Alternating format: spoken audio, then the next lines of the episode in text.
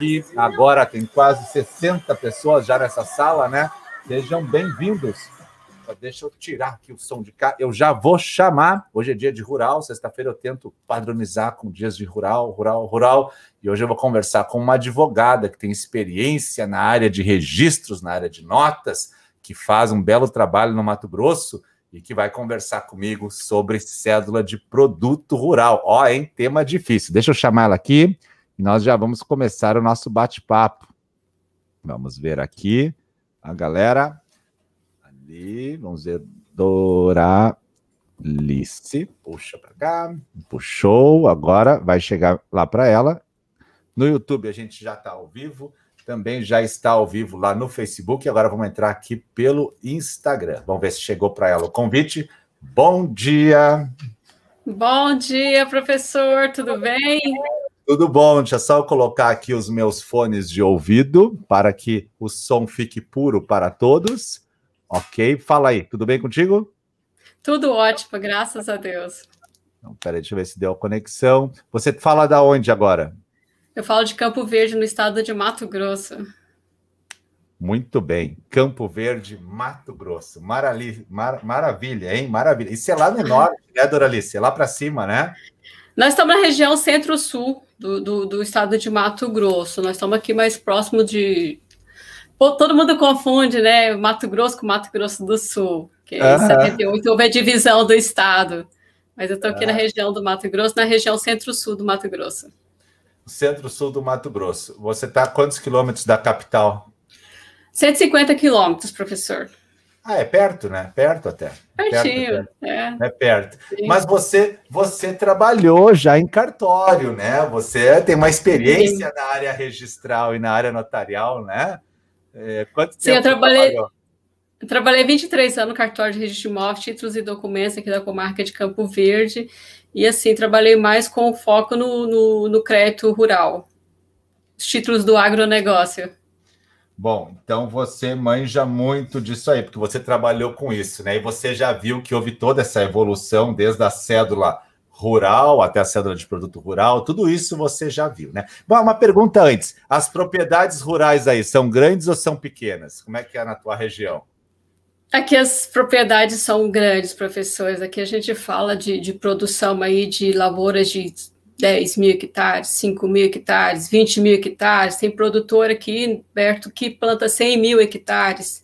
Nossa. Tem um grupo aqui, tem um grupo aqui que ele planta mais de 350 mil hectares.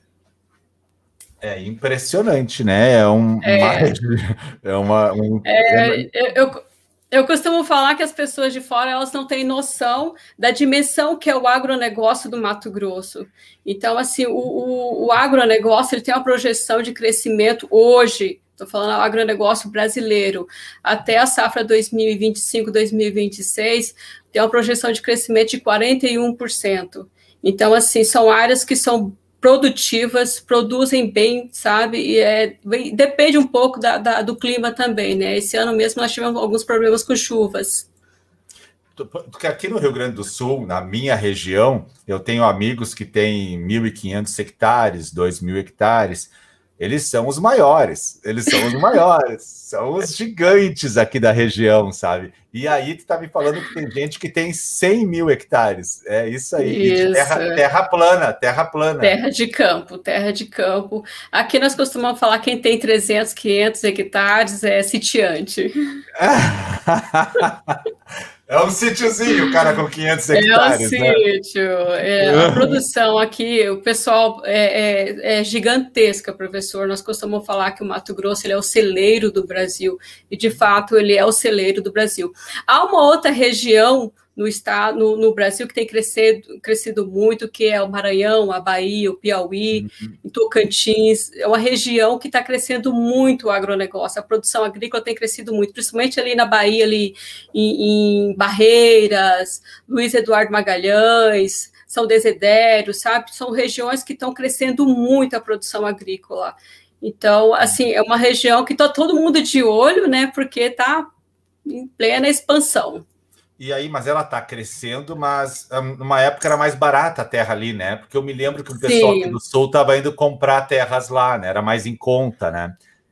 A nossa moeda hoje aqui no estado de Mato Grosso, nossa moeda são sacas de soja. Maravilha. Entendeu? É, é, vai comprar uma fazenda, vai, vai, pagar tantas sacas de soja, tantas mil sacas de soja por hectare, entendeu? Então, que tudo é boa parte é tudo fixado em sacas de soja. O senhor vê, ano passado a saca de soja está em torno de 80, 70 reais. Hoje ela está 120, 130 reais. Tudo depende da Bolsa de Chicago.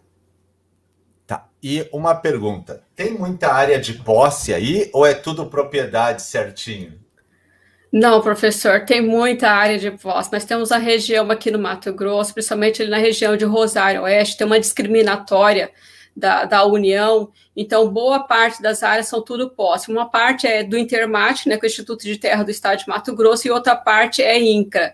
Então, assim, tem muita, muita área de posse. Assim, tem produtores que têm 10 mil, 12 mil hectares, mas tudo posse tudo posse. E, e, isso não tem uma causa lógica, né? Pode ser que, que, o imóvel nem tenha matrícula, ou daqui a pouco a matrícula está em nome de uns herdeiros de muito tempo atrás, e aí você, você já. Essa regularização vai ocorrer por uso capião na maioria. Algumas vão, vão acontecer por uso capião e outras por regularização fundiária mesmo, uma parte pelo estado de Mato Grosso e a outra parte pelo INCRA. Muito bom, muito bom, hein? Interessantíssimo isso, né? Você está advogando aí, né? Estou tá... advogando, já tem um ano e meio que eu estou advogando, né? Advogo mais dessa parte contratual do agronegócio e a parte de regularização fundiária, tanto urbana como rural. Eu realizo alguns trabalhos perante prefeituras, né? Na parte de regularização fundiária urbana, que é a REURB, né? Que é a 13465, decreto 9310. E assim, não para quem estuda, professor, não falta serviço. Constantemente você tem coisas é, é, que eu estava falando para o senhor esses dias. Agora mesmo vem, vem gente de São Paulo procurar para poder regularizar a área aqui no estado de Mato Grosso. A advocacia está muito próspera nessa parte de regularização, né? Tem muito serviço hoje para advogado, né? Sim, a minha advocacia hoje é mais voltada para o extrajudicial. Eu, eu, eu, eu sou contra é, levar as coisas para o judiciário. A gente tem que deixar para o judiciário aquilo que é dele. Né? Então, assim, a gente tem que resolver tudo aqui na esfera judicial, a gente tem que sair desse negócio do combate ali, do embate ali, brigar judicialmente, eu acho que isso tem que acabar, e é uma advocacia do futuro, é a advocacia extrajudicial. Perfeito. Maravilha, maravilha. Olha, ficou muito feliz quando eu ouço isso, porque eu também enxergo dessa forma. Bom, mas você estuda esses contratos agrários, né? Sim. E aí, e aí me fala um pouco da cédula de produto rural. O pessoal confunde cédula de crédito rural com cédula de produto rural, né? O pessoal confunde. Sim, é que eu falei para o senhor, não tem como falar de cédula de produto rural sem falar do crédito rural, né? O plano safra, né? O plano safra ele foi introduzido pelo governo federal em 2003, né? E hoje, assim, a, a, a o, o, volume de dinheiro que é liberado para os agricultores é muito alto. Nós temos aí, na safra de 2021, 2022, foi liberado cerca de 256 bilhões de reais para o agronegócio brasileiro. Nossa. E assim, a, a, o crédito rural ele foi instituído pela Lei 4829 de de 65, né? E logo depois saiu o decreto 16767, que são as cédulas de crédito rural, que é a cédula rural hipotecária, a cédula rural pignoratícia, a cédula rural pignoratícia e hipotecária, e a nota de crédito rural, né? Foi lá hum, durante o regime militar que foi instituída. E Já esse decreto de até, esse decreto até hoje está em vigor, o 67. Até hoje está Até hoje está em vigor, professor. Boa parte dos bancos financiam através de cédula rural, pignoratícia hipotecária ou é, é, só pignoratícia ou só hipotecária. E também tem muita nota de crédito. Uhum. Muita tá. nota de crédito também, que ela é garantia fidejussória, né? Sim, a pessoa que garante, não é o imóvel em si, né? Isso, mas ela é é registrada lá no, na comarca de localização, a, que o, o, crédito vai ser destinado, vai ser registrado lá naquela comarca. Perfeito. Tá, e a cédula de produto veio depois? Isso, a cédula de produto rural foi instituída pela Lei 8, 8929 de 94, né? E assim, depois, em 2001, com a Lei 10.200, foi instituída a cédula, cédula de, de, de produto rural financeira, né, que ela foi na modalidade, você pega ali a quantidade de, de produto e faz a multiplicação dela, aí a pessoa não entrega o produto, ela paga em dinheiro na data tá. da, do, do vencimento. Então, uma das diferenças que existia entre a cédula de crédito rural e a cédula de produto rural é que na cédula de crédito eu pegava um dinheiro e pagava, Sim. plantava e pagava em dinheiro. E a cédula de produto rural, originariamente, eu pegava um dinheiro e pagava em produto. Né? Normalmente, a... a cédula de produto rural, professor, ela é operada através do contrato de barter. Ela é uma troca de insumos. Eu vou lá, na, na, na compro hum. o adubo na trade, na trade, eu pego o adubo na trade, ou eu pego o insumo é, defensivo na revenda e prometo entregar tantas sacas de soja, ou tantas sacas de milho, ou tantas arrobas de algodão, depende do produto que eu vou plantar. Então, Uma ele está sempre. Isso, é uma permuta, ela está sempre vinculada ao contrato de barter. Barter em inglês é troca, né? Então, uh -huh. todas, todas as cédulas de produto rural está vinculada a um contrato de barter. Normalmente ele é fixado em, em dólar, né? Em moeda é, é em dólar. Então, mas é a promessa de entrega de, de produto. Mas aí mudou. Pode criou-se a financeira depois. Isso, com a 10 e 200 de 2001 foi criada a cédula de, de produto rural financeira. Financeira. Então, ele vai pagar em dinheiro pela multiplicação daquele produto. Ele fixa, né? Vai pagar, se suponhamos, é, 70 reais a saca, já fica fixo ali, aí no dia do vencimento ele vai lá e paga. Só que isso foi tudo modificado, né, com a nova lei do agro, né, a 13986 de 2020, que trouxe assim é, modificações significativas para o crédito para o crédito rural. E eu te, tenho uma crítica eu até escrevi um artigo que foi publicado no site do Migalhas em parceria com uma amiga minha Samantha. É, que assim é, foi uma lei que foi feita pelas trades entendeu? Assim eu, eu sempre aconselho o produtor rural porque assim os grandes grupos professor hoje tem um, um jurídico muito preparado para fazer para poder fazer essa leitura, né? Mas o pequeno produtor, a gente está falando ali do produtor que planta 300, 400, 500 hectares, ele não tem o jurídico.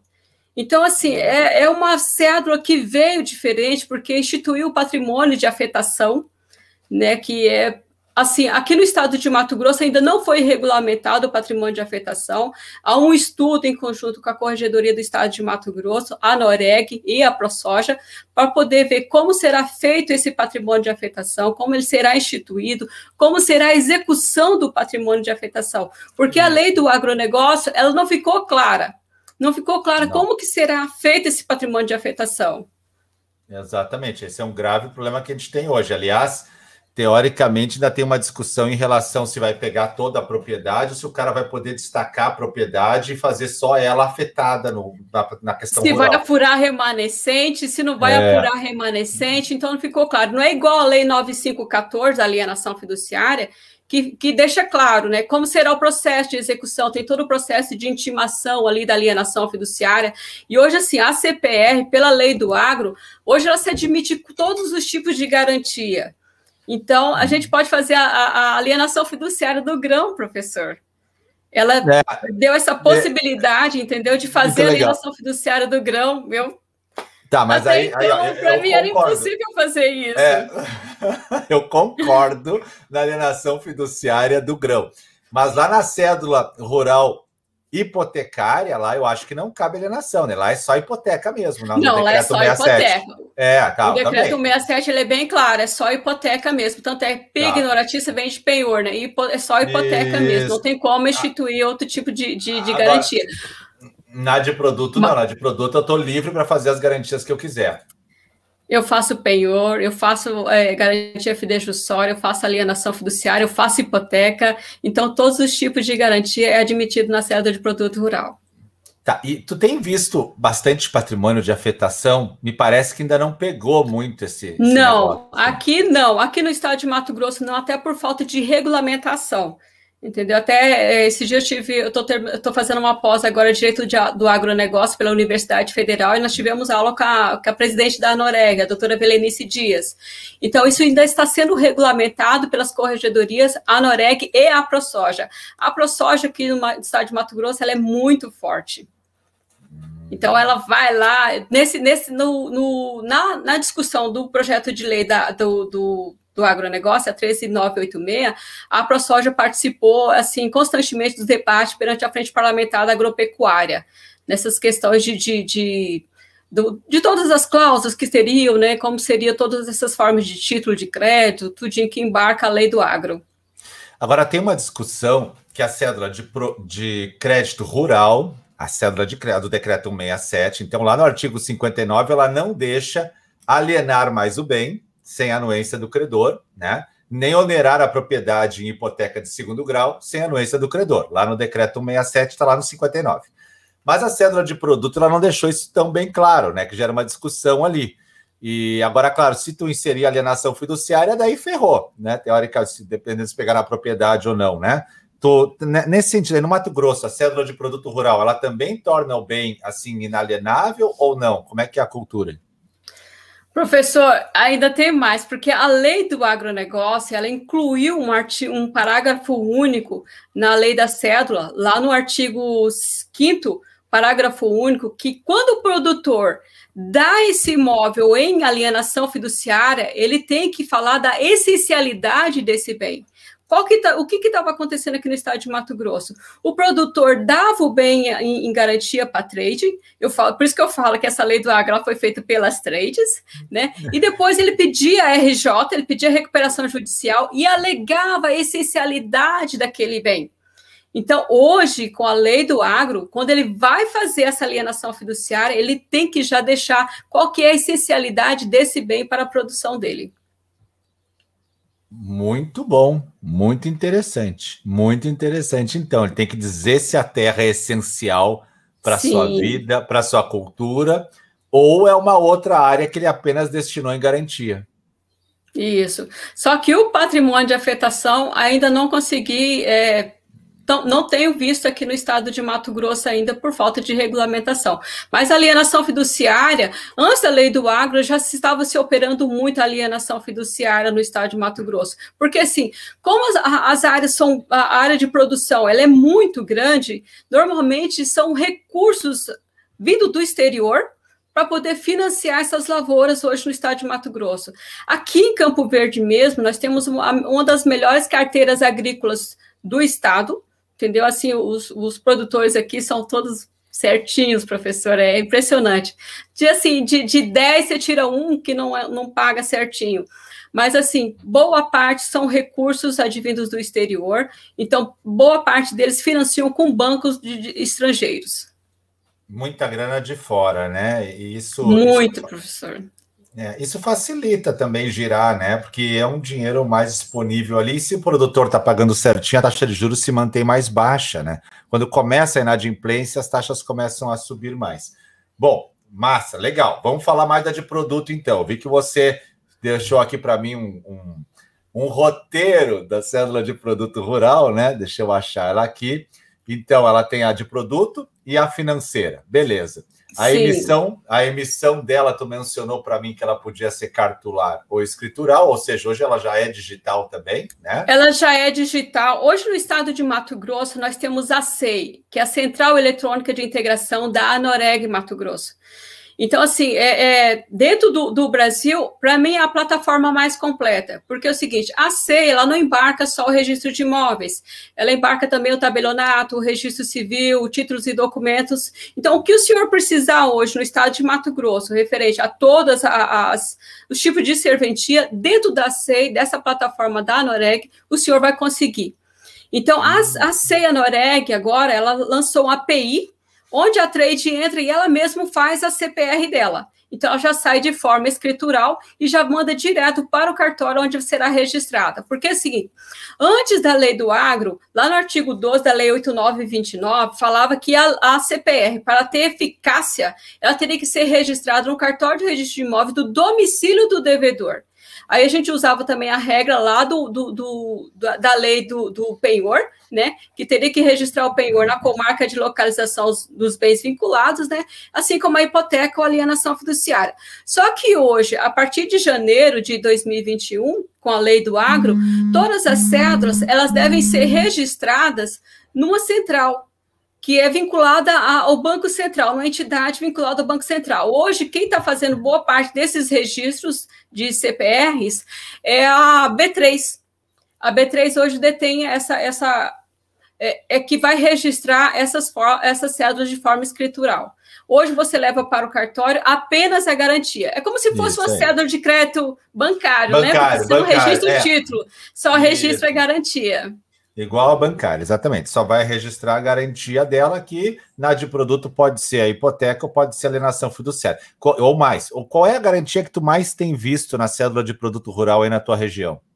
É alienação fiduciária? Aqui, hoje, é a alienação fiduciária do grão. Do grão, não da propriedade, do, do grão. grão da propriedade também. Normalmente eles fazem uma escritura de alienação fiduciária, que é aquela alienação guarda-chuva que a gente fala, né? Para uhum. poder garantir essas cédulas.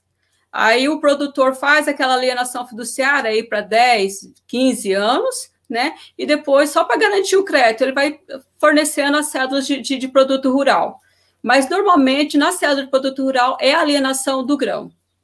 Muito interessante. E ele faz usa a lei guarda-chuva, né? Ou seja, ele pega uma parte, pode Isso. pegar mais, pode pegar mais, ele vem sacando do banco vários, é, diversas vezes, né? E não precisa reforçar a garantia, porque a garantia já está pronta, né? Ele só vai sacando em relação a Isso. Muito Isso. legal. Na, na, a, lei da, na lei da cédula, a 8929, antigamente, na lei da a, CPR financeira, né, ele pagava em moeda corrente. Hoje não, com a lei do agro, ele admite fazer ela em moeda estrangeira, né? E tem a taxa de, a taxa de juro fixa, fixa e flutuante. Então, modificou muita coisa. Eu falo para o senhor, foi a trade que fez a lei. É, tem cara, né? Tem muita cara, né? É pagar em moeda estrangeira, taxa flutuante, tudo isso vinculado a uma alienação guarda-chuva. Tu vê como o crédito rural ele deu um salto em relação ao mundo contratual, né? Porque se nós, se nós analisarmos os contratos rurais de algum tempo atrás, aí no máximo cinco anos, era tudo muito engessado, né? Tudo muito no sistema antigo. O que falta ainda é a, a norma olhar as propriedades rurais e mexer um pouco nas frações mínimas de parcelamento, nessas questões para também modernizar isso, né? As faixas de fronteira. Sim, aqui no, do, aqui onde eu moro, a fração mínima de parcelamento são 4 hectares, né? Nós temos muito assentamento da reforma agrária aqui também no, no, no município. Só que em Campo Verde nós temos seis assentamentos da reforma agrária. Então, assim, é, é, a, nós somos em Campo Verde, Campo Verde é o maior produtor de, de alface do estado de Mato ah. Grosso. Nós temos um assentamento aqui, o assentamento Santo Antônio da Fartura, é o maior produtor de alface do estado de Mato Grosso. Mas então tem muita agricultura familiar. É, tem hidroponia, tem hidroponia também.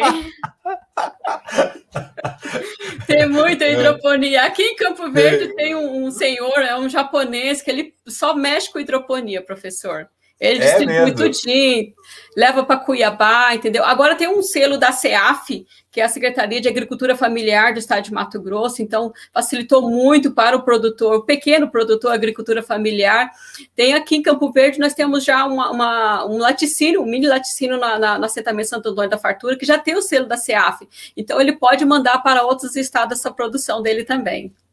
E ele faz aquela, aquele alface no caninho, aquele de água mesmo, igual a gente vê na, É mesmo. É hidroponia. O dia que o senhor vir estado de Mato Grosso, dá um pulo aqui em Campo Verde. É, eu vou assim. E, e aí ele não precisa de muita área para plantar esse alface, né? Ele pode fazer em áreas menores, né? Sim, pode fazer. Aqui, é, é, esse produtor aqui que ele mexe com hidroponia, ele planta no distrito de Coronel Ponce, é um distrito que foi criado em 1920 aqui, é, é, distrito de Campo Verde. Então, são vários sítios pequenininhos, né? E ele planta lá. Qual é a maior dificuldade que você vê hoje para o produtor? Quais são as maiores demandas que chegam para a advocacia para lidar com essa parte de crédito e de áreas? Como você está enxergando isso aí? Professor, é, assim, é, é, o que eu falo, a, a, a cédula, a nova cédula do, do, de produto rural, ela ficou muito perigosa, né? Então, assim, o, o que eu, eu, aconselho o produtor hoje é ele não assinar uma cédula sem uma orientação jurídica, né? Porque, assim, foi uma lei que foi feita pelas trades. Eu lembro muito bem é, a Biov, que é a Associação da, de, de, de Óleos e Vegetais do, do, do Brasil, o, salvo engano, o presidente é o André Nasser, ele participou de todos os debates junto à frente parlamentar do agronegócio. Hoje, senhor, senhor tem ideia, a CPR hoje, ela não é um crédito sujeito à recuperação judicial. Anterior, a gente conseguia colocar esse crédito na recuperação judicial. Hoje não se consegue fazer isso mais entendeu? Foi totalmente bloqueado isso aí. Há algumas exceções, né, que, que o, às vezes o magistrado aceita, mas dificultou muito isso para o produtor. Então, assim, o pequeno produtor que não tem um aconselhamento jurídico, fica muito arriscado para ele assinar uma cédula hoje, justamente por causa dessas dificuldades tá, se, aí. Se, se ele não cai na recuperação judicial, ele cai aonde, o produtor? Vai, vai para o ferro? É execução. Execução para coisa de para entrega de coisa incerta, tá lá no artigo 15 da Lei 8929. Tá, e daí e aqui, você assim, tem, o banco você muito... como, tem como renegociar, né? Mas uhum. a, a, a, trade normalmente ela não, não perdoa. Até porque é o seguinte, professor, quando ele fixa ali a, a não é porque quando a trade fixa uma cédula de, de produto rural, ela já adquiriu o adubo, o adubo tá vindo, é um barter, né? O adubo tá vindo, ela já vendeu aquela cédula na bolsa de valores. Normalmente, esses contratos são feitos através de joint venture, né? Ela endossa essa cédula para um banco internacional, alguma coisa assim nesse estilo. Então, é tudo linkado, todas as operações, elas são linkadas. Então, quando, se ele deixa de entregar ali, se, dependendo do produtor aqui em, em, Campo Verde, deixar de entregar um grão para uma trade um, ou para uma revenda, né? Quebra. Quebra toda uma cadeia. Entendeu? Assim, é, agora mesmo, é, é, em março, foi entrega de produto, né? Foi entrega de grão, soja. Ano passado, quando eles fixaram esse valor, estava em torno de 70, 80 reais a saca. E quando foi para entregar agora, professor, estava 130, 150, dependendo da oscilação da Bolsa de Valores de Chicago. Então, assim, teve muito produtor que não queria entregar o grão entendeu? E assim, muitos produtores me procuraram claro. para poder fazer uma revisional. Eu falei bem assim, cara, não faz isso, entrega. Entrega, porque assim, a Biov, ela lançou uma plataforma e começou a mapear quem estava entregando e quem não estava entregando. Eu falei, bem, se você veja bem, se você cair nessa malha, ano que vem você não vai ter crédito para plantar. Então, entrega, porque se fosse o oposto, se a, a, o, o, você tivesse fixado a um valor alto e hoje, na hora que você fosse entregar, estivesse baixa, a trade ia ter que acertar o seu produto. É. Então, você tem que se pôr no lugar da, da, da, da trade também, né? E sim, mas teve muito produtor que não entregou. Mas tá, porque aí o cara viu uma oportunidade de vida, né? Ele pensou, nossa, se eu não entregar e eu vender, eu vou ganhar muito aqui, né? E não valia a pena, de repente, ele vender, pegar o dinheiro e lá pagar a trade, não tinha como. A trade não, quer por, o grão. Por, porque a trade ela quer o grão porque vai para fora. Ela já vendeu uhum. esse grão lá fora. Nós temos aqui uma, uma, uma trade que é a Cofco, que é chinesa, uhum. entendeu? Ela já entregou esse grão. Ela já vendeu já. Já tá lá no, já tá o porto já está esperando para embarcar esse grão. Então não tem como é, é, deixar de entregar, professor. É, tá, se daí, fosse um eu, eu, também, tinha que entregar. Claro. E, se, e aí, se o cara não entregou, que, como, é que, como é que começa o mundo a girar nessa hora? O cara não entregou o diz, não, vou entregar, eu vou vender, vou fazer um dinheiro, é a minha chance. E aí, como, como é que funciona? Professor, hoje, hoje o agronegócio, a tecnologia no agronegócio, ela cresceu muito. Então, assim, hoje o agrônomo aqui da casa dele, lá na lavoura, ele sabe qual que é a praga que está naquela planta. Então, tudo hoje é monitorado. As tá, trades, elas monitoram tudo. Por cima? Sim. Por cima. Se deu uma diferença, mas sempre tem um, um, um, um, um agrônomo ali vigiando aquele. Ele vai passar ali constantemente da trade para poder ver se está colhendo, se não está colhendo. Então, se então, eu tenho uma assim, propriedade de, de, de, sei lá, 50 mil hectares e lá na ponta uma praga pegou, já se consegue identificar hoje isso? Consegue identificar. Hoje são todos por, por circuito de câmeras, entendeu? Com câmeras com infravermelho, que, que vê a, a sensação de calor ali, qual que é a praga que está naquela planta. Aonde o agrônomo tiver, ele controla todas as aplicações de defensivos naquela lavoura, ele consegue fazer esse controle. Então, ele faz esse todo esse monitoramento de forma remota. Ele consegue que fazer lindo. isso hoje. A tecnologia no, no, campo, professor, é um, um, o senhor vê um trator, uma colheitadeira de, de é. uma colheitadeira de, de, algodão, ela é fantástica, ela já sai o fardo prontinho já. Entendeu? A, a poltrona do, do, do, do, operador de máquina ali é melhor que a minha aqui. É confortável, ar-condicionado. Então, assim, é, a tecnologia, é, e todo ano sai um software novo para aquela máquina, aí tem que mandar o operador lá fazer o curso, tudinho, porque é tudo novo, é tudo software hoje. Então, assim, o, o, a trade ela sabe se o cara já está colhendo. E assim, aqui eu falo assim, tem alguns professores, alguns produtores aqui, professor, que parece o David Copperfield. A produção, ela some da noite para o dia, sabe? É, quando eu estava no cartório, volte eu recebia os advogados, uh, recebia advogados de São Paulo, então eles não têm essa noção de como é o agronegócio, né? Aí uma vez uma, uma, uma advogada chegou e falou assim, ah, eu preciso notificar um produtor porque o, ele está colhendo, não entregou o grão. Eu falei, bem, se ele já está colhendo? Ela falou assim, tá você vai notificar, assim, falei assim, olha, o cartório tem prazo de 15 dias para cumprir essa notificação. 15 dias, eu falei para amanhã é capaz de não ter mais nenhum pé de soja lá. falei assim, é? entra com arresto. Falei assim, você tem é. que entrar com arresto o mais rápido possível, senão amanhã não tem mais nenhum grão. Aí ela ficou olhando e falei assim: você não tem noção de como funcionam as coisas aqui. Então, assim, hoje é tudo monitorado. Então, quando ele começa a colher, a trade já está sabendo que ele está colhendo, então já começa, são divididos por talhões, entendeu? A trade já tem o talhão dela e ela fica ali monitorando via satélite aquele talhão. Então, não a tem como ele tá, fazer. Já ela já está de olho que o cara está colhendo. Ó, o cara ligou o trator, né? O cara ligou o trator, Sim. já sabe. Incrível. Ela consegue fazer todo esse monitoramento e sempre tem alguém em campo também passando ali para poder ver se está fazendo essa colheita mesmo, se tem a, a, tem consegue rastrear o caminhão, entendeu? Aonde ele foi entregar tudinho, mas tem aqueles que são David Copperfield da vida que consegue dar, dar um drible nisso tudo, né? A regra normal quer dizer, a maioria entrega, né? Você falou antes de 10, Sim, 9 entregam, todo é, mundo nós, cumpre aqui, o contrato. Aqui, Sim, aqui em Campo Verde nós temos uma carteira de clientes muito boa, é uma das melhores do estado. Assim, eu sempre conversava com gerentes de, de trades, normalmente quando chegava um novo gerente no, no, na, no município, ele me procurava lá no cartório para conversar, para ver tudo isso. Assim, sempre gerente do Banco do Brasil também. Hoje a Caixa também é uma grande financiadora de, de do crédito rural para o agronegócio. E assim, Ontem mesmo eu estava vendo, a Caixa vai abrir novas agências no, no, Brasil só para atender o agronegócio brasileiro. Então, eu achei incrível essa reportagem ontem. Então, assim, a, é, a pandemia, ela veio justamente para mostrar isso para a população, que o agro, ele é importante. E é o agro que tem segurado a economia desse país. Eu falo assim, professor, se não fosse o agronegócio brasileiro, o Brasil estava quebrado. Porque senhor vê, é, durante a pandemia, em plena pandemia, o preço das commodities foi lá em cima, entendeu? Tudo subiu de preço, o dólar, e assim, aqui nós trabalhamos tudo com dólar, então o dólar foi lá em cima, a commodity foi lá em cima, o senhor vê, preço que foi fixado ano passado a 80, hoje está 100, cento e poucos.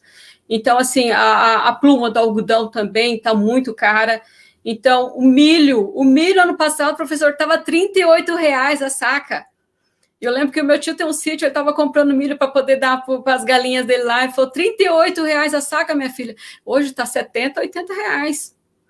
Então, assim, foi, cresceu pra caramba, entendeu? Então, é. assim, teve um lucro muito grande. As exportações brasileiras aumentaram muito durante a pandemia. Quanto custa uma colheitadeira bam bam bam? Aquela que o cara compra e dá ciúme no vizinho. Quanto custa uma top? Ah, professor, uma colheitadeira boa. Hoje deve estar em torno de 1 milhão e 300, 1 milhão e 400, por aí, ou mais, se brincar. Depende da tecnologia dela. Que legal. Nós estamos falando assim de volumes altíssimos, assim. Tem, tem trator que custa 500, 600 mil reais, às vezes até mais, professor porque depende da tecnologia que é usada. Tem trator que ele não precisa nem de, de motorista, ele é tudo por GPS, entendeu? O cara tá ali mesmo só para verificar mesmo se não vai sair nada do controle, mas ele faz tudinho sozinho. Que maravilha, o cara pode controlar o trator do escritório, né? Se a terra é plana, Sim, é né? GPS. É, é, que uma das vantagens do teu estado é que a, a terra, em grande maioria, ela é plana, né? Ela é muito plana, né? Sim. Isso, isso nós, é uma grande temos, vantagem. Nós temos Campo Novo do Parecis e Sapezal, que são duas cidades aqui, que é chapadão mesmo, se olha assim, é infinito, coisa mais linda assim. Lá em Campo Novo do Parecis, nós temos muita também terras indígenas. Nós, os índios aqui no Mato Grosso plantam, professor. Não, calma, calma, calma, calma, calma. Sério, eles plantam, plantam. Me conta mais. Campo Novo, Campo Novo do Parecis tem 19.800 hectares de lavoura, soja convencional, tá? Da, da, da etnia dos Parecis. São oito etnias que plantam. É, eu tenho parceria com o escritório de engenharia lá e o gestor ambiental está fazendo o primeiro licenciamento ambiental em terras indígenas. É uma parceria com a FUNAI, né? E assim, é, só que assim, eles não podem plantar soja transgênico, só soja convencional. E assim, é muito bonito de se ver. Então, hoje, dentro da. da, da dentro eles da, vendem, aldeia, eles vendem a através safra, da cooperativa. Fazem bartem, né? Faz bartem. É troca. Né? Troca. Troca. Troca. Uhum. Troca. Tem, dentro da, da, da, aldeia indígena hoje tem agrônomo, tem engenheiro florestal, tem tudo. Então, então aquela imagem que dentro da aldeia só tem as ocas é uma imagem já ultrapassada. Sim, professor. Hoje, se eu chega lá, os nossos índios aqui, tudo tem Hilux e iPhone. Ah, internet! Uh, é isso aí, muito bem, muito bem. E a internet deles é melhor do que a nossa, tá? É, muito bem, isso aí, é o índio moderno, né? O índio moderno Sim, que, é que planta. Moderno. Mas ele, ele consegue pegar custeio também? Não? Como é que ele, ele, ele pega financiamento e. A, a, a, FUNAI, a FUNAI não autoriza ele a vender a produção, professor. Essa é uma, uma coisa que vai ter que modificar na legislação né, brasileira, porque hum. Ele pode plantar, mas ele não pode vender a produção dele. Então, ele sempre trabalha nessa forma de contrato de barter, troca o, o defensivo agrícola pela produção. É. Tá, mas ele não Sempre pode troca. plantar transgênico, não pode plantar transgênico. Não, só soja convencional. E, e dá bem também, quer dizer, porque o transgênico é mais forte, né? Eles fazem através de cooperativas, todos eles têm cooperativas, né? Então fazem tudo através das cooperativas. Tem, tem. É, a, o Globo Rural esse dia veio e fez uma reportagem com eles, incrível, fantástica. Eu já fui lá na reserva também, é um lugar lindo, professor, muito bonito. Muito, deve ser muito legal, né? E é uma reserva grande, tu falou, né? Muito, são 350 mil hectares de terra indígena e eles só Nossa. plantam 19.800. E o restante é intocável, assim? Tá, tá. Intocável, intocável, não pode tocar, que é preservação, né? Tem muitas cachoeiras lá, tem cada cachoeira linda, professor. É fantástico, é incrível, é um lugar surreal. Muito bonito. Então, a, então a tua produção no Mato Grosso ela se dá em todas as frentes, porque os índios plantam, a galera, os produtores plantam, o próprio cara que é urbano daqui a pouco planta alguma coisa, todo mundo produz aí nesse teu estado. O estado, estado bom financeiramente, né? Riqueza, Sim. né? Sim, né? eu falo que o Mato Grosso, Mato Grosso ele é o celeiro do, do, do Brasil, é, não só na produção agrícola, mas com, também na pecuária entendeu? São, são grandes uhum. produtores de, de, Nós temos a região do Pantanal Mato Grossense, onde se cria muito gado. Então, assim, hoje a roupa do gado, o senhor já viu, né? O valor que tá a roupa do gado.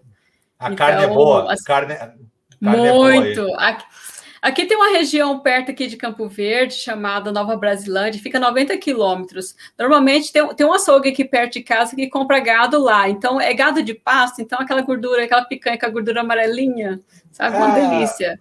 Que maravilha, que bacana, hein? Que bacana isso aí, né? Como é importante o gado de pasto, né? Daí fazem o manejo da pastagem, né? Bota o gado para um lado, para o outro. Isso. Tem que, que ter mais agora, área. Que nem agora, tá colhendo milho safrinha, porque assim, o ano agrícola no, no, Brasil ele começa em 1 do 7 e termina em 30 do 6 do ano que vem. Então, essa safra ela começou agora, dia 1 do 7, e ela vai até 30 do 6 do ano que vem. Aí se inicia um novo, uma nova safra. Esse é o ano agrícola brasileiro, né? Hum. Então, assim, nós estamos agora em colheita de milho safrinha, sorgo e algodão.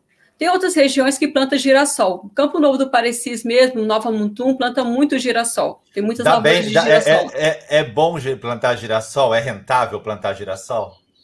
É, porque tem o óleo né, de girassol, tem alguns lugares que às vezes não compensa pelo valor, mas assim, a, a boa parte do estado planta milho mesmo, né? Tem feijão também, professor. Nós temos ali a região de Rosário Oeste, é, eu sempre ando por lá, então, assim, tem muita lavoura de feijão. Agora mesmo eles escolheram feijão, arroz também, planta-se muito arroz nessa região de Rosário Oeste. Normalmente, quando abre-se uma, uma, uma área para plantio, a primeira lavoura ela é de arroz. Aí depois que eles vão diversificando as culturas. Então, tem, tem, tem que ter esse manejo. Né? Aqui e agora no, nós estamos aqui, na colheita. Aqui no Rio Grande do Sul tem uma, uma cultura, não sei se tem aí, que é na terra que nasceu a minha mãe. É a terra, a minha mãe nasceu no município hoje chamado Tavares, e lá é cebola que se planta. Cebola. Não sei, aí não planta cebola, né? Não, aqui não tem ah. lavoura de cebola, professor. Aqui a nossa a lavoura aqui no Mato Grosso é, é soja, arroz, feijão, algodão. Planta-se muito algodão no estado de Mato Grosso, professor. Uhum. Aqui em Campo Verde mesmo tem várias fiações. Então, assim, a, a já sai tudo, os fios já para poder mandar para outros, outros países. Que legal, hein? Que legal, que legal. Tem que Poxa. vir aqui para o senhor conhecer uma, uma fiação, uma algodoeira, para o senhor ver como funciona uma algodoeira. É, é algo assim incrível, professor. Que, que, tu sabe que eu sou um cara um pouco urbano, né? Mas assim, eu vim parar no meio rural, mas a minha natureza é urbana. Então, eu vim quando eu, quando eu me tornei registrador de imóveis, eu saí de onde eu morava, que era um centro urbano, vim para o interior e aqui estou há 24 anos lendo matrículas rurais, lendo contratos rurais. Eu tenho também a parte urbana, claro. Então, as, muitas coisas eu não enxergo, eu não vi. Eu não vi, eu só sei uhum. como é, né? Mas eu não vi. Mas eu vou aí uma hora passear. Tu sabe que a, a família da, da minha esposa, ela, ela tem. Os irmãos dela moram é, perto de Sinop. É, Sinop. é por aí também. É, Sinop, Sinop, é a capital do Nortão de Mato Grosso, tá? Nós falamos que Sinop é a capital do Nortão, mas assim, é uma das regiões que mais se planta grãos no estado de Mato Grosso. Mas assim, a, a eu, eu, sempre brigo, porque Campo Verde já foi a capital nacional do algodão. Aqui é onde mais se plantou algodão, e assim, não só em área plantada, mas como em produtividade e qualidade de fibra também. Em Campo Verde já foi a capital nacional já. A minha, a minha pouca experiência com soja, eu tenho dois, dois amigos, dois ou três amigos que, que plantam aqui no, no estado, né? E, e a minha experiência é quando eu vou visitar a área deles, né? Então, eu vou lá no, no Beto, que eu vou visitar lá o Raul, a Gabriela, a Ana, o Beto. O Gucci, eles têm uma área em, aqui perto de Chapeta. Quando eu vou com o Matheus, que eu vou lá para perto de Giruá, né? Então eu conheço os caminhões, eu vejo as colheitadeiras, até já entrei numa, né? Achei muito legal. Assim, a colheitadeira é melhor que a minha biblioteca, né? Então é fantástico. Uhum. Mas assim, é quando eu visito alguma área que eu conheço. Fora isso, eu só lido com documentos rurais. De documento eu posso ver todos. Agora, quando eu chego, eu fui esses tempos visitar o Matheus para ver uma colheita de, de de soja, meu, como tinha mosquito lá, nossa, era dardinha assim, né? Nossa, mas passava me batendo o tempo inteiro. Daí ele me deu um repelente para me salvar naquela hora, senão eu ia embora, não tinha mais diálogo, né? Era impressionante. Porque a lavoura ali, os bichinhos estão a mil, né? Os bichinhos estão a mil na, na lavoura ali, né? Na, na, na, florada, na florada do, do pendão do, do milho, também dá-se muito um mosquitinho, sabe? É, então, quando você vai assim na lavoura, ele fica todo te pegando assim. É, aqui tem um, eu tenho um cliente aqui, professor, que é de Giruá aí no Rio Grande do Sul. Ah, Toda ah, vez, é? todo ano, na colheita de, de algodão, eu vou lá para a fazenda dele para poder participar. Eu entro na colheitadeira, fico olhando tudinho como é que colhe. É assim, a, é, a qualidade de, do, do, algodão dele é muito boa, sabe? Aqui na, fica 3 quilômetros aqui da cidade a lavoura dele. Hoje nós temos um TAC com o Ministério Público, você só pode plantar a 500 metros da última casa. Então, a 500 metros, eu, eu acho próximo demais, né? Mas, assim, é, hoje, boa parte das lavouras, professor, usa-se biológico. Eu tenho, eu tenho um, um, um, amigo que é agrônomo e ele é especialista em biológico, o nome dele é Alexandre Kirches. É, inclusive, ele que foi lá levar essa parte de biológico para os indígenas, eu que apresentei ele lá para o pessoal. E assim, eu ando muito com ele, ando muito com ele nas lavouras, então ele mostra assim a questão do biológico dentro da lavoura, né? Então assim, o defensivo agrícola, que o pessoal chama de agrotóxico, né? Ele está sendo deixado de usar em algumas vezes para se usar o biológico, né? Então a gente vai lá, a gente olha os tanques, tudinho, como funciona, a fermentação, tudo. Então assim, é é coisa assim surreal também. É, ele, suponhamos, tem um, um, um, tipo de praga naquela, naquela planta, é, mas assim, a joaninha vai comer aquela praga. Então, ele usa um biológico que vai atrair a joaninha para poder comer aquela praga. Que então, legal, que legal. Só que, assim, só que assim, é mais fácil você morrer intoxicado com o biológico do que com o defensivo agrícola. Então, ah, eu é? acho assim, o biológico, sim, o biológico ele é bem mais agressivo que o defensivo agrícola. Muito interessante isso, né? Tá, e tem mel aí também, não? Também tem, tem uma mel? região aqui de Chapada dos Guimarães. Eu estou aqui próximo a Chapada dos Guimarães, a torre de 60, 70 quilômetros de Chapada. Então ali também se produz mel. Tem a que casa do mel lá em Chapada, que é uma adoro, delícia. Adoro mel, adoro mel. Mel é, é tudo bom. Tá. Bom, Agora deixa só falar de duas coisas, quero perguntar da advocacia e do curso. Você é minha aluna, você entrou em qual turma? Sou Essa aluna. turma agora. Eu, a última turma que eu entrei, madruguei com cartão de crédito na mão para poder comprar, fiquei entre os 20 primeiros, ganhei a mentoria. Parabéns. Foi muito parabéns. bom, ganhei todos os cursos, ganhei o curso de é. marketing, ganhei o curso é. professor do futuro Esse... e a mentoria com o senhor. Foi fantástico. E assim, é um curso que tem agregado muito para minha profissão. Então, assim, eu já tenho resolvido vários casos através das aulas do senhor. Eu adoro a prof. Letícia, adoro ela, ela é muito didática, entendeu? Então, tem, assim, me ajudado muito, professor. Hoje eu dou consultoria para algumas prefeituras também nessa parte de regularização fundiária, então tem me ajudado muito o curso do senhor. Muito legal. Quando você comprou o curso, não esperava que tivesse o que tem lá dentro, né? Não sabia. Não. Gente, gente, é uma enxurrada de, de conteúdo todos os dias. Eu não consigo sair dos 10, 15%. Todo dia é uma enxurrada de, de, de coisa, mas assim, coisas, material muito bom, muito bom mesmo, professor. Eu falo assim, até ontem eu estava eu sou muito amiga da superintendente da Norega aqui de Mato Grosso, a Anete. Eu estava falando para ela, falei assim, Anete, hoje no mercado é o curso mais completo. Eu quero fazer o, o, é o curso mais completo. E olha que eu eu estou na minha décima primeira pós-graduação, tá? Minha décima pós, primeira pós. E assim, tem conteúdo que eu estou vendo no curso do senhor. Eu tenho três pós em imobiliário que eu não vi na pós de direito imobiliário. E eu estou vendo no curso do senhor. Então, assim. É... Tá ouvindo concorrência? A concorrência tá ouvindo, tá ouvindo, tá ouvindo. Nós somos os melhores, eu sei. Mas porque a gente é trabalha melhores. muito, muito honesto, muita dedicação e sempre procurando inovar. E eu vejo isso nos meus alunos, eu vejo. E que bom que você está gostando. E que bom que o curso agregou no teu trabalho. Isso é o mais importante. Muito, muito, muito, muito. E abriu a minha mente, porque assim, eu estava 23 anos dentro de uma serventia, né? Então, assim, tem coisas que eu não conseguia visualizar, e hoje, com o material do senhor, com a aula do senhor, eu consigo ver o registro de imóveis, eu consigo ver o tabelionato com outros olhos. Então, hoje eu estou aqui do outro lado do balcão, né, professor? Então, tá, assim, agora... eu não sei como.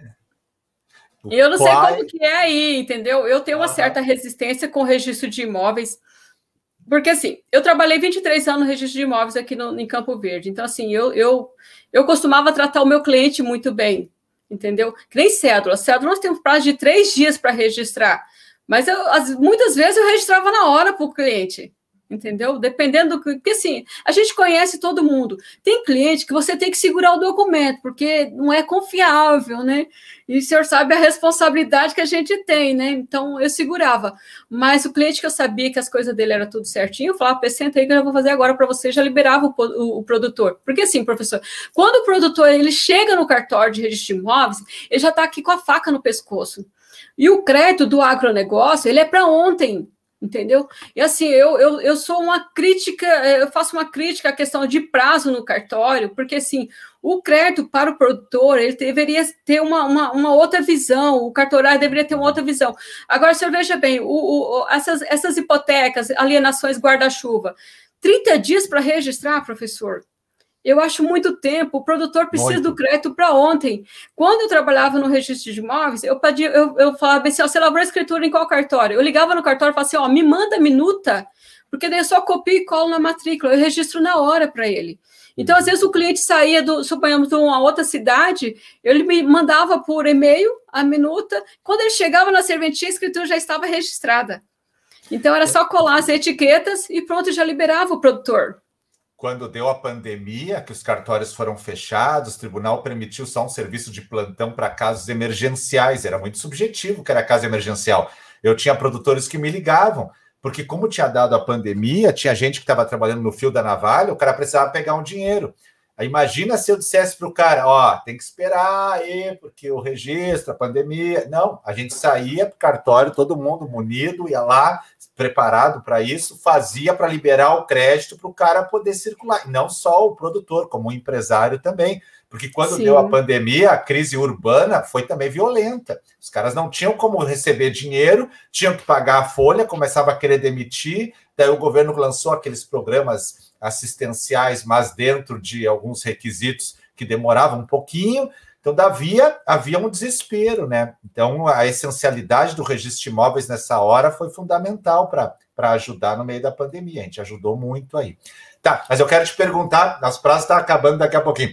Qual é a dica que você dá para quem quer entrar na advocacia do agronegócio? Né? É, ó, uhum. deu, uma paradinha ali, o, o dela, deu uma paradinha, vamos ver. Espera aí. Lá no YouTube tá normal. No YouTube tá normal. Aqui só que deu uma, uma paradinha. Vamos ver se ele volta daqui a pouco. A internet dela é, deve ter dado uma pane, né? Senão eu vou ter que ir lá para o YouTube. Tem que ir lá para o YouTube com ela. Você. Ah, ela saiu. Peraí, eu não vou, não vou encerrar aqui. Peraí, deixa eu chamar ela igual aqui. Eu vou chamar. No YouTube a galera continua assistindo. Deixa eu só chamar ela no Instagram de novo para a gente finalizar. Espera aí. Aqui. Para finalizar, em grande estilo, né? Tô, vai chamar ali, ela já vai entrar. Ali, oi, voltou. Caiu a minha internet é, aqui. Mas lá no YouTube ficou normal, no YouTube estava normal, só que caiu, já voltamos, né? Ó, Não, a minha questão. A internet é assim. A questão é: qual é a, a dica de ouro que você dá para quem quer entrar nesse mundo da advocacia extrajudicial e agronegócio? Que, que você diria para um jovem que, ó, eu estou pensando em advogar é, no extrajudicial, na advocacia do agro, como é que eu começo a me situar nisso? O que, que ele deve estudar? Como é que faz? Aonde que ele deve, né? O que, que ele faz? Tem, tem vários jovens que... hoje que estão querendo. Tem que estudar, professor. Eu sempre falo assim: para quem estuda, não falta trabalho tem que se manter estudando, entendeu? Constantemente, faço o curso, faço o curso do professor Salomão, gente, é incrível. Você, eu falo assim que é um investimento para a vida esse curso. Então, assim, aprendi muitas coisas. Eu agora, como eu já trabalhava no extrajudicial, já trabalhava com o agronegócio, então, assim, mas eu não aprendi isso, eu aprendi isso em curso, estudando, pegando doutrina, entendeu? A gente não. Porque assim, o registro de imóveis é uma função assim, muito mecânica, né, professor? É muito mecânico. Então, assim, é, você vai aprendendo. Eu fui aprendendo as coisas que eu sei hoje, eu fui aprendendo em pós-graduação. Não aprendi na graduação. A graduação não ensina a gente, não. Entendeu? Ela só dá um norte ali. As coisas que eu aprendi foi em cursos, fiz muitos cursos de extensão, vários cursos de extensão. Em 2019, professor, eu fiz de junho a dezembro, eu fiz 23 cursos de extensão. Nossa. Então, assim, eu estava constantemente estudando, estudando, estudando. Eu já estava me preparando para sair do cartório já. Então, assim, estudando para poder dar um, um, poder oferecer um serviço de qualidade para o meu cliente, para que ele sente e tenha certeza que aquilo está correto, para que eu passe segurança para ele. É que nem eu falo bem assim, tem muita gente que gosta de dar um jeitinho brasileiro. Eu não, eu já chego para o cliente e falo assim, ó, se não dá para fazer, eu falo assim, ó, cara, não dá para fazer dessa maneira, entendeu? É, se fazer desse jeito vai dar algum problema amanhã ou depois, porque a advocacia extrajudicial, ela é uma advocacia preventiva. Você está prevenindo o teu cliente de algum problema futuro. Então, você tem que fazer um contrato bem linkado, um contrato bem seguro, para que dê segurança jurídica para o seu cliente. Então, eu falo, estude. Estude, estude, estude. Eu falo assim, professor, eu nunca me arrependo das horas que eu passei estudando. Nunca me arrependo, entendeu? E assim, é, e eu, eu, eu, eu assisto as aulas do senhor e falo assim: caramba, eu não sei nada! eu não sei nada. Não, então, é. sabe é muito. O senhor, o senhor estava falando, né? Se você quer voar, eu sempre falo assim: se você quer voar, se acerque por águias. Esteja com águias, se você quer voar. Então, é, tem, que, tem que estudar. Tem que estudar, tem que se cercar de pessoas boas. É, exatamente. Sim. Perfeito, perfeito, perfeito. Nós vamos. Eu só vou responder uma questão ali. Alguém perguntou: seu curso serve para concurso? Olha, eu tenho mais de 300 no concurso. Para tudo. Serve para tudo, gente. Para tudo, para tudo. Pode comprar. E assim, é um preço bem acessível, viu, professor? Em relação aos outros que estão no mercado, o, o valor do curso do professor é acesso para um ano, entendeu? Está super acessível, um valor que é. qualquer um consegue pagar. É, perfeito. Quem que é o Insta dela? O Instagram da Doralice. Presta atenção agora. O Instagram da Doralice, tá? Que ela, ela vai. Eu vou marcar ela nessa live aqui, mas é, no meu perfil do Instagram tem um banner que está anunciando a live ontem. Ontem à noite eu botei o banner. Ali ela está marcada. Então vai ali no meu perfil, vai no banner da, da, da, do anúncio da live. Aí você vai ver ali o perfil dela, segue ela, conversa com ela. Ó, advogada sensacional do agronegócio.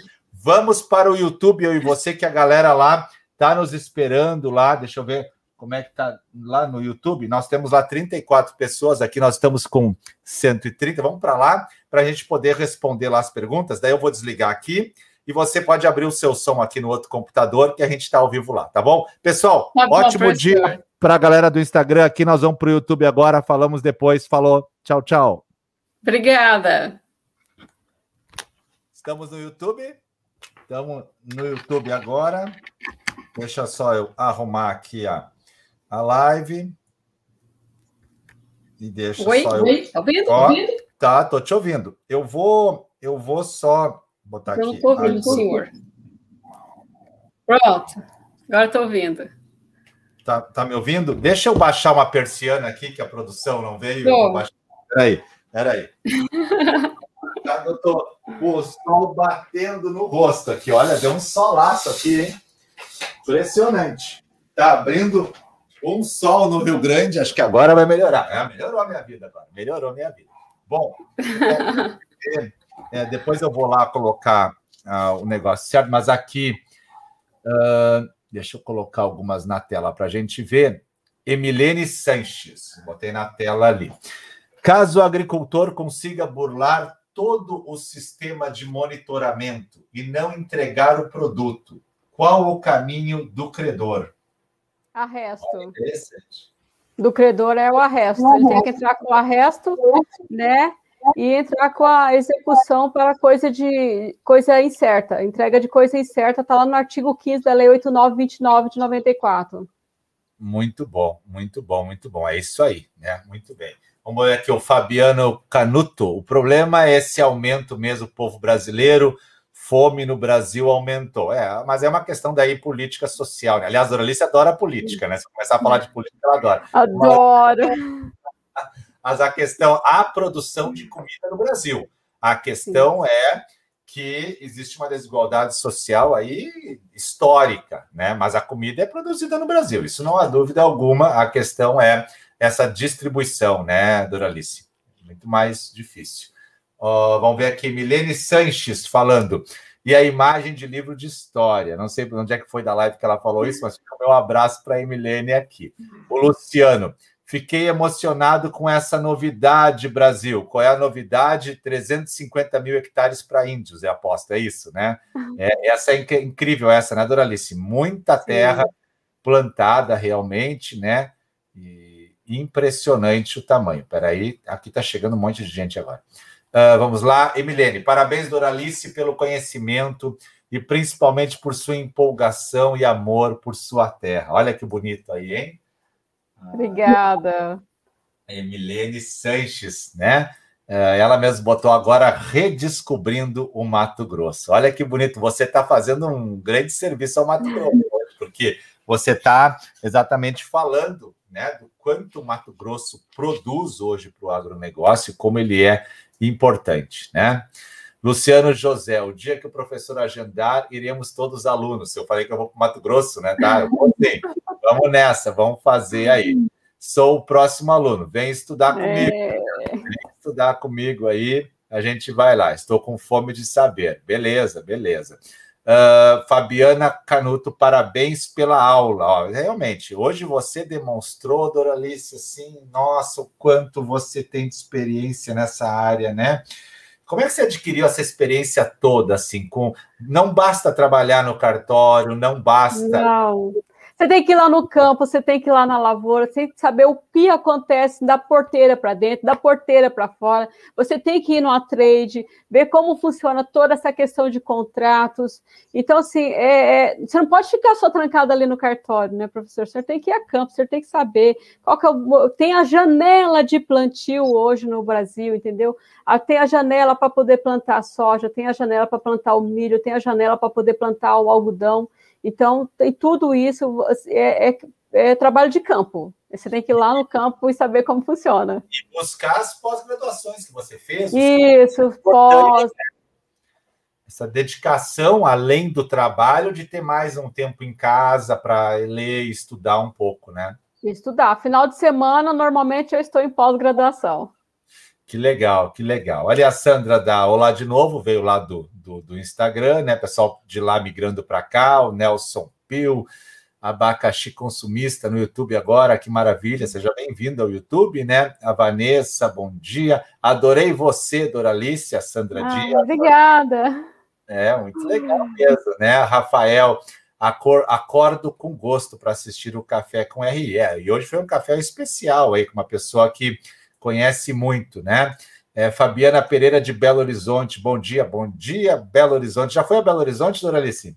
Conhece? Já, eu, eu tenho uma paixão por Minas Gerais, professor. Meu pai era mineiro, a família dele era toda de Montes Claros, então eu tenho uma fascinação por Ouro Preto, Mariana, aqueles lugares ali. Eu sou apaixonada por Minas. Legal, legal, legal. Muito bom. Eu fui uma vez a Belo Horizonte há muitos anos, né? Mas dia vou de novo, né? Quero ir. É, Tosqueira, professor, era só clicar na seta na frente do seu nome, lá em cima no Instagram, que abre os participantes da live. Aparece a opção de seguir a Doralice. É, para quem não sabia, tá aí a dica. Então, clicava ali. Agora, igual já vou marcar lá na live para não ter. Deixa até já eu marcar aqui. Deixa só eu botar aqui o teu nome logo, porque aí já o pessoal que já está chegando ali já consegue, vai ganhar um monte de seguidor. Sempre eu faço live com a galera, você vai ganhar seguidor, né? É, uhum. Como você enxerga as dificuldades para o produtor com a lei da trade? Da trade.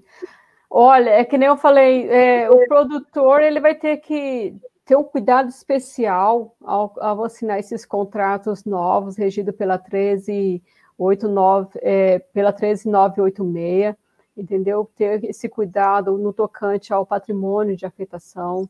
É, ficou assim uma, uma, uma, cédula muito perigosa. É, essa CPR financeira, né, liquidação financeira fixada em dólar, o dólar hoje está um valor, amanhã está outro. Então, assim, e a taxa pode ser fixa, pode ser flutuante. Então, assim, tem que ter um cuidado especial, ter uma orientação jurídica para poder assinar uma, uma, uma cédula, essa nova CPR, né? Legal, legal, muito bem, muito bem. A Marli está dizendo que o problema social, a distribuição de renda, que a gente falou antes, né? Flori Amaral Parabéns, excepcional conhecimento da sua convidada, a doutora Doralice. Aí, Doralice, está ganhando Obrigada. aí, né? Fãs, né? É, Patrícia Camilo, você acha que o registro das cédulas vai cair mesmo? Olha, hoje há em tramitação perante a CCJ do Senado, entendeu? Uma lei para poder padronizar o valor dos emolumentos do registro de cédulas no Brasil. É, eles estão estipulando aí 250 reais o emolumentos, mas assim, a discussão perante a frente parlamentar da agropecuária é que não tenha mais o registro no cartório de registro de imóveis. Porque assim, professor, tem alguns cartórios que são ágeis, rápidos, para poder entregar a cédula. Mesmo que a lei fala que o prazo do registro será de três dias, tem cartório que não entrega dentro desse prazo, entrega a mais. E assim, às vezes o produtor ele fica com medo de fazer uma denúncia perante a corregedoria e depois sofrer alguma retaliação, né? Porque ele vai precisar novamente daquela serventia. Então, assim, há essa discussão, inclusive agora na lei do agro, já não era mais para ter o registro no cartório de registro de imóveis, nem no títulos e documentos, mas assim, o, o, os cartórios, nós temos hoje o vice-presidente do, do IRIB, o doutor José de Arimateia, foi presidente da Norega aqui no estado de Mato Grosso e é muito amigo meu, entendeu? Então, assim, é, houve um, uma conversa muito grande das Anoregs, o IRIB, com o, o Congresso para que não tirasse o registro de cédula das serventias, porque, assim, nem que no Mato Grosso, boa parte das serventias depende do agronegócio. Se ela for depender de. Nós temos aí cidades, professor, que 60% dos imóveis urbanos não são regularizados. Então, o cartório vai ver de quê? A gente tem que pensar também que tem serventias deficitárias, tem um fundo de compensação que tem que ser repassado para essas serventias. Então, assim, é, boa parte dos cartórios perderiam, assim, 70%, 80% do seu lucro. Exato. E sempre lembrando, são cartórios pequenos, né? Que precisam. São cartórios muito... pequenos. E aí você fala, ah, vamos acabar o cartório nessa cidade. Daí o produtor tem que viajar 50 quilômetros para chegar num outro cartório, né? E, Exatamente. E a galera vem, ah, então acabar com os cartórios. Cara, o sistema ele é mundial e ele é um sistema de segurança jurídica. Se não tiver, você, não, você vai ver o que é a falta do, do, da segurança. Mas, mas eu, eu, deixo uma crítica, aqui, uma crítica aqui, professor. Hoje eu estou aqui do outro lado do balcão. Eu não sei assim, porque eu sempre dei um atendimento muito bom para os meus clientes na serventia. Inclusive, volte meio encontro algum e falo assim, ah, eu estou com saudade de você, você está fazendo e tal. Mas, assim, é, eu vejo assim, no tabelionato, não. O tabelionato trata a gente muito bem. Mas o registro de imóveis, professor, nossa, professor, aqui tem registro de imóveis, quando eu falo assim, ah, eu vou ter que ir lá pedir algum documento ou entregar algum documento, dá vontade de chorar. É, porque o atendimento é péssimo. Casos e casos, né? Porque assim, também tem médico muito ruim, também tem advogado muito ruim, tem engenheiro Sim. muito ruim, como tem muito bom. Então, é, existem, isso existe em todas as profissões. Infelizmente, a gente não tem como conseguir corrigir, assim como tem juiz que não atende, tem juiz maravilhosamente atencioso, é, no, no, cartório judicial também a gente enfrenta dificuldades e outros não. Isso é algo de todas as profissões, é incrível, né? Mas tem que melhorar, tem que melhorar. Eu, não, eu tive um ano passado, teve uma serventia que eu fui buscar, eu, eu, tinha, eu precisava explicar uma situação dentro de uma, de uma escritura e eu marquei para conversar com o registrador. Ele era interino. Aí eu liguei, falei bem assim, eu preciso falar com amanhã de manhã vou aí para conversar com o registrador para explicar uma situação da nota devolutiva que ele tinha feito, né? Aí a, a, a funcionária falou bem assim, ele não atende advogado. Eu falei assim, oi? Assim, não, ele não atende advogado. Eu falei assim: você fala para o oficial que amanhã de manhã estarei para conversar com ele. Se ele não me atender, eu vou levar isso a conhecimento da corregedoria. Mas graças a Deus ele era interino. Agora, de, em abril, todo mundo tomou posse, já é outro oficial lá, então as coisas estão andando. Não, tem que atender. Eu atendo todos. E quando eu não posso atender pessoalmente por causa da pandemia, eu dou o meu celular pessoal, meu celular pessoal, porque meu celular pessoal todo mundo tem, mas igual eu dou meu WhatsApp pessoal e abro um Zoom na hora na tela e falo, tem que atender, não dá para, né? Tem que atender. Tá buscando alguma coisa ali. Maravilha. Rafael Freire, aí em Mato Grosso, como tem sido a questão da anuência do proprietário da terra em relação às garantias? Quando o financiado não é proprietário da terra e onde ele planta. Em São Paulo exige o registro do contrato. Aqui também, aqui para poder constituir, para registrar o penhor, as normas da Constituição do Estado de Mato Grosso pedem que para anexar uma cópia do contrato registrado no títulos e documentos ou da carta de anuência. Com, com a cópia do contrato de arrendamento registrado ou da carta de anuência registrada, ele consegue registrar o penhor no cartório de registro de imóveis. Normalmente, na, no contrato, eu mesmo, quando eu faço um contrato de arrendamento com um cliente, eu já coloco uma cláusula da anuência do penhor, já ele já constituindo, é, dando anuência para todo aquele período de arrendamento, né? Não só para o Banco do Brasil, mas para todas as, as outras instituições financeiras e revendas. Sensacional, hein? Sensacional. A experiência contando aí. Jamaique Ben. Doralice sempre dando show de conhecimento, minha inspiração. Olha aí, hein? Olha aí, Doralice, hein? Que legal, hein? Ah. Abacaxi consumista, leis em áudio. Parabéns, Doralice. Sou iniciante nos estudos para cartórios. Estou viciada nas lives do professor Salomão. Parabéns. Eu parabéns. também sou viciada nas lives. Eliana Barbosa Prete. Parabéns, Doralice. Você responde perguntas de advogado? Se responde por onde? Aí, ó. E agora? Respondo sim, gente. Eu, eu sempre, eu sou, é, normalmente muitos advogados é, ligam para mim para tirar dúvida. Assim, essa, essa experiência, professor, no cartório, eu falo assim, o cartório ele é uma oficina, né? É, é um, um, laboratório, a gente aprende muita coisa ali. Então, assim, eu sempre dou essa consultoria para os advogados, dou essa instrução para ele poder fazer, é, resolver da forma melhor possível, né? Mas me manda lá no direct, eu respondo sim, pode ficar tranquilo. Instagram da Doralice, no Instagram da Doralice, você vai lá e manda uma mensagem no direct para ela, então, tá? Fica aí combinado, então. É, Eliana, parabéns, professor. Serei seu aluno em agosto. Olha aí, né? Vai lá, vai lá que a galera vai te receber muito bem. Aninha, Doralice, aí também a alienação tem ganhado mais espaço perante a hipoteca nos contratos rurais? Normalmente a hipoteca ela só é feita pela instituição financeira e, e, normalmente pelo Banco do Brasil ou Caixa Econômica. As outras instituições financeiras e as outras três só trabalham com alienação fiduciária, professor. Até porque o processo de execução na alienação fiduciária ele é mais célere, né? ele é feito todo perante o cartório de registro de imóveis, bem mais fácil para poder executar a garantia. É, um, é um, uma, um, uma garantia que não, não admite o adimplemento substancial, né? Ou você paga, ou você é executado, né? Tem, eu sempre deixo isso bem claro para os meus clientes, né? Tem aquele prazo de 15 dias que o cartório dá para você fazer a, o pagamento, senão consolida a propriedade e perde mesmo, vai para leilão, entendeu? Então, aqui se usa mais a alienação fiduciária do que a hipoteca. Normalmente, quem faz hipoteca é Banco do Brasil ou Caixa Econômica. Legal. Emilene Sanches. Em financiamentos bancários, normalmente não temos chance de alterar nada. Não. Neste caso de cédulas, tem essa possibilidade na prática? Olha, provavelmente não, porque as cédulas são feitas pelas trades, pelas revendas, já tem um modelo padrão delas, não tem como você alterar nada. A única coisa que você ainda consegue mexer seria na garantia, colocar uma garantia fidejussória ou colocar um terceiro garantidor alguma coisa nesse estilo, mas normalmente as cláusulas eles não modificam de jeito nenhum. Eu já tentei também, não consegui.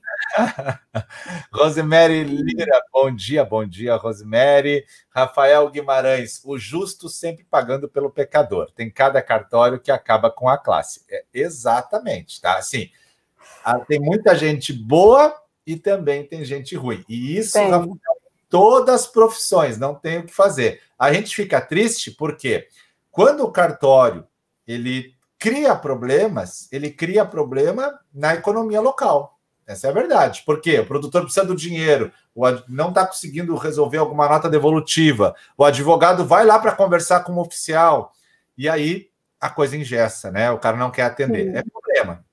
Eu já tive. Eu, eu que eu, eu no nota... cartório, eu sempre fazia nota devolutiva, mas eu já dava orientação de como ele iria solucionar aquele caso. Então, eu falava assim, ó, estou fazendo a nota devolutiva. Às vezes eu nem fazia nota devolutiva, chegava, chamava o cliente no cartório e falava para ele, olha, vamos corrigir isso aqui, isso aqui está errado, tá em, não está em, em, acordo com a lei, vamos alterar isso aqui. Então, a gente já fazia aquela alteração ali dentro do cartório mesmo para poder sair o, o registro da forma correta. Perfeito. Eu já dei nota devolutiva que o advogado pediu um horário, veio conversar comigo e ele me convenceu que eu estava errado e eu me retratei na nota devolutiva. Muito legal isso, né? Muito bacana, né? Já aconteceu e alienação fiduciária até. É, Emilene, além da questão financeira do cartório, creio que a segurança jurídica do registro da cédula. A segurança jurídica sempre é muito importante e se saírem as cédulas dos cartórios, com certeza a gente vai ter uma. uma, uma a cédula saiu, a garantia sair é que é perigoso, né? Muito Isso. Bem. Acho que não sai, acho que só uma alteração de emolumentos aí.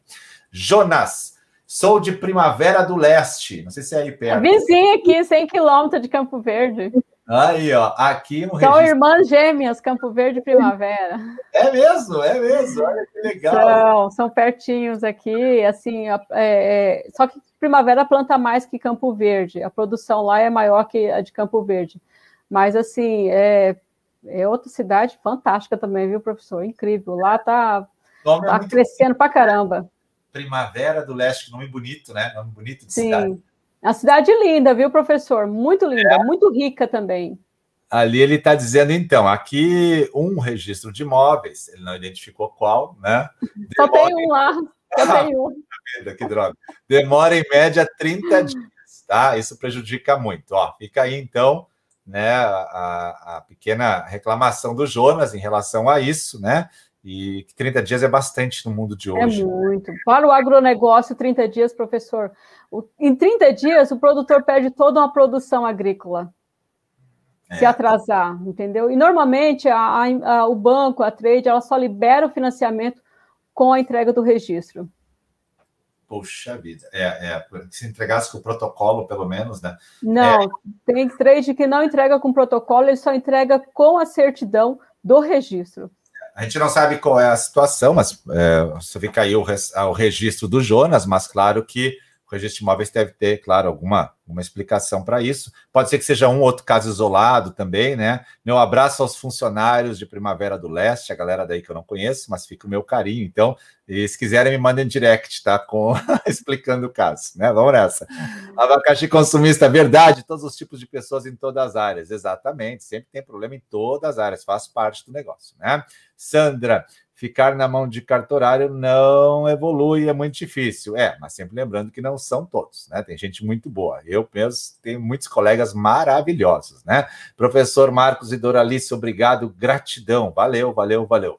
Rodrigo Badon, Badam, Badam, perdão, Rodrigo Badam. Estou estando o sitiante vendendo para trade e ela entregando a produção para o exterior. Você consegue enxergar distribuição de renda, por exemplo, onde só existe um condutor em colheitadeira? Olha, deixa eu falar para o senhor. É assim, a maior parte da população de Campo Verde vive no campo. Então, assim, são, são empresas que empregam muitas pessoas, entendeu? São muitos funcionários dentro de uma lavoura. É muita gente para cuidar de. Nós estamos falando aí de, de, de de 10 mil hectares, 5 mil hectares. Então, são muitas pessoas ali dentro do campo trabalhando. Essas pessoas precisam se alimentar, então tem que ter uma cozinha. E assim, a, a, a justiça, do, a, a, justiça do trabalho ela é muito rigorosa quanto ao trabalho no campo, principalmente em relação ao trabalho escravo. Então, assim, a, a Procuradoria do, do, do, Trabalho está sempre nessas lavouras, é, olhando tudo, então tem que ter. É, tem que ter a cozinha, tem que ter a cantina, tem que ter o alojamento para os funcionários. Então, tudo tem que respeitar um padrão. Então, assim, são muitas coisas. A, a, a, economia do município gira em torno do agronegócio. A economia do Mato Grosso hoje, ela gira em torno do agronegócio. Legal, legal, legal. É isso aí, a economia toda, né? O Rodrigo ainda complementa a pergunta: existe alguma cadeia distributiva de renda que você poderia nos mostrar?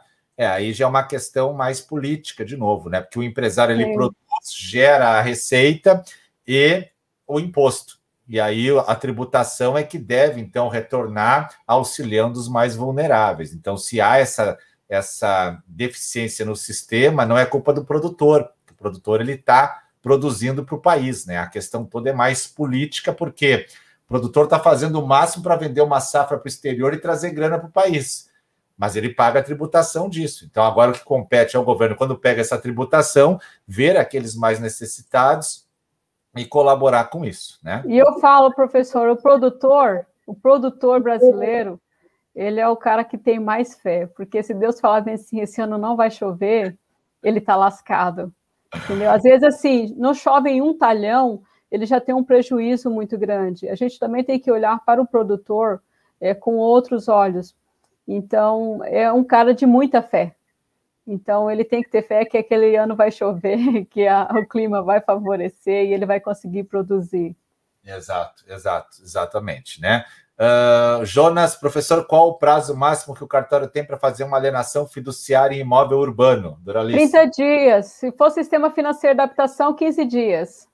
Muito aí, ó. Pessoa que sabe muito, hein? Sabe muito, Doralice, hein? Aninha, os cartórios são um dos órgãos mais confiáveis do Brasil. Dificilmente se vê alguma notícia envolvendo os registros, mas concordo com a Doralice, alguns oficiais não se dão conta do que são. É, fica aí. Realmente, eu, olha, o sistema brasileiro é muito bom, muito importante de registro, sabe? Mas ocorrem problemas. Agora, assim mesmo, a nossa margem de problemas ainda é pequeno, perto Sim. de outros institutos que existem aí. Então, a gente trabalha o máximo pela qualidade e, e as corredorias têm um papel importante. Quando descobrem um furo na história, as corregedorias vão em cima e abrem processo administrativo contra o oficial, apuram a irregularidade, os juízes fazem um trabalho belíssimo, os juízes do fórum, e muitos oficiais perdem o cartório pelo mau rendimento do aqui, seu... professor, aqui a Corregedoria do Estado de Mato Grosso é muito rigorosa quanto a essa fiscalização dos cartórios. Normalmente há três fiscalizações por ano. Tem a fiscalização da própria corregedoria, que vem o juiz corregedor na serventia. Tem a fiscalização do Funajures, que é o pessoal responsável pela tributação do cartório, né, que é aqueles aqui no Mato Grosso são 20%, né, que vai para o tribunal, e temos também a fiscalização do juiz corregedor do fórum. Então são três correções que o cartório passa por ano. Então, assim, é muito que nem a SEI mesmo. Se, a, se o cartório ficar 10 dias sem alimentar o banco SEI, porque todo dia, no final do expediente, além de gerar o lote de selos e mandar para o Tribunal de Justiça, ele também tem que gerar o arquivo da serventia e alimentar o banco SEI, que é a central de integração, é, a central eletrônica de integração do, do, do Mato Grosso. Se ele passar 10 dias sem alimentar essa SEI, ele abre um procedimento administrativo contra o cartorário. Então, é. aqui as coisas são bem sérias. Vou dar uma dica para quem está assumindo cartório e é jovem, tá? Vou dar uma dica. Juiz não gosta de reclamação de cartório. É a dica do tio, dica do tio, 24 anos de carreira. O juiz não gosta. O juiz está cheio de pepino para resolver. Juiz tem alimentos, tem Maria da Penha, tem tráfico de drogas, tem homicídio, as varas únicas, então, um milhão de coisa na cabeça. Ah, o cartório aqui está fazendo um não sei o quê. Então, assim, você está começando a carreira, resolva o máximo de problemas, não empurre os problemas para o judiciário. Porque quanto mais você resolve, menos chega ao juiz, tá? Dica do tio, então, para resolver. Aqui, isso. aqui a Corregedoria do Estado de Mato Grosso ela tem uma ouvidoria.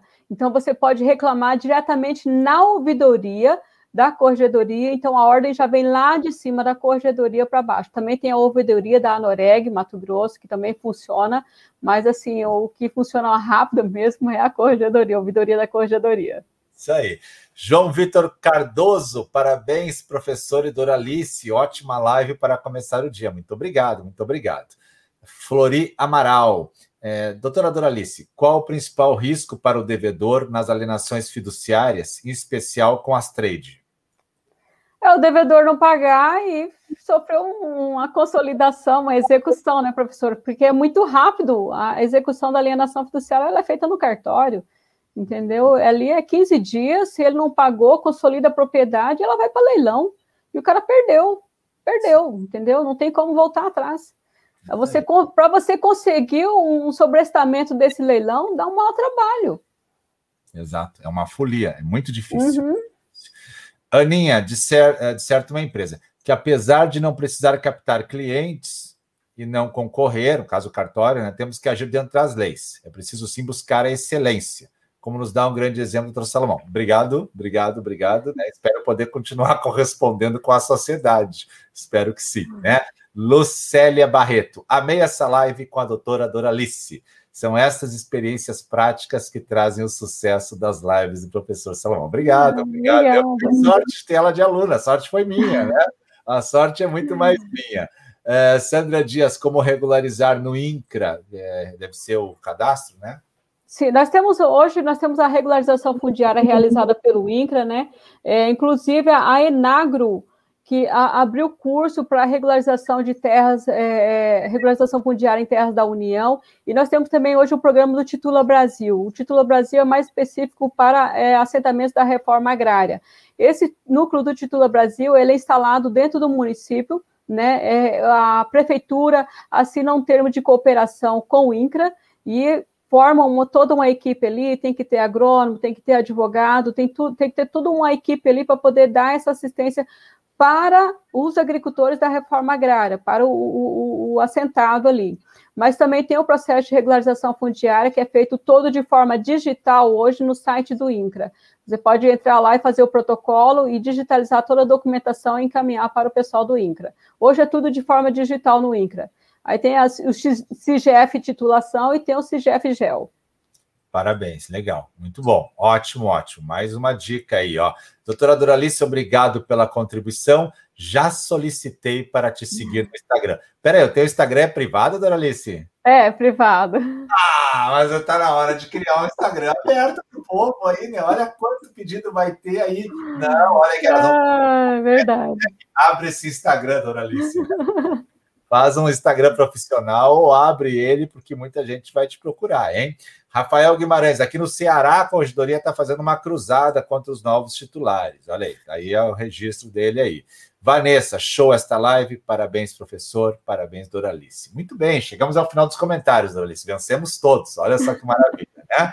Então, é, deixa eu colocar aqui o meu site, porque tem gente que me pede como se inscrever no evento, né? Salomão.com. Vão lá, gente, se inscrevam, não percam essa oportunidade única, o investimento para a vida de vocês.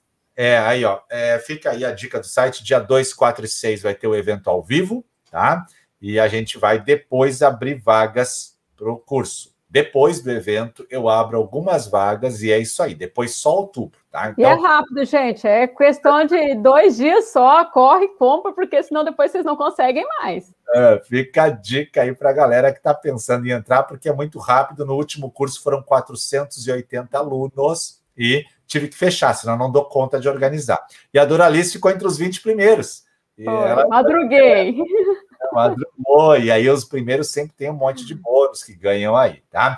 Duralice, nós vamos encerrar por aqui. Deixa uma mensagem para o pessoal do YouTube, ainda tem aqui conosco 50 pessoas ao vivo, a live vai circular, né? deixa uma mensagem para eles aí. Gente, estudem, estudem, estudem, estudem, porque a advocacia do futuro é essa judicial e só vai permanecer no mercado quem estudar. Nunca se esqueçam disso. Perfeito, perfeito, perfeito. É isso aí, é isso aí é o grande diferencial do futuro, ainda mais com todas as informações que tem hoje, com todas as possibilidades que tem hoje de estudar, né? Só não estuda quem não quer, na verdade, né? Não estuda quem não quer. Então, dá para fazer muita coisa hoje. Doralice, tu espera aí que eu vou acabar a transmissão, eu vou falar contigo nos bastidores, tá? Vou só. Tá bom, galera, um Obrigada, gente. Pessoal, curtam essa like, curtam essa like assine o canal, compartilhe essa live para que mais pessoas possam ter acesso a esse conteúdo maravilhoso, né? Dá essa força para nós aí. Um abraço a todos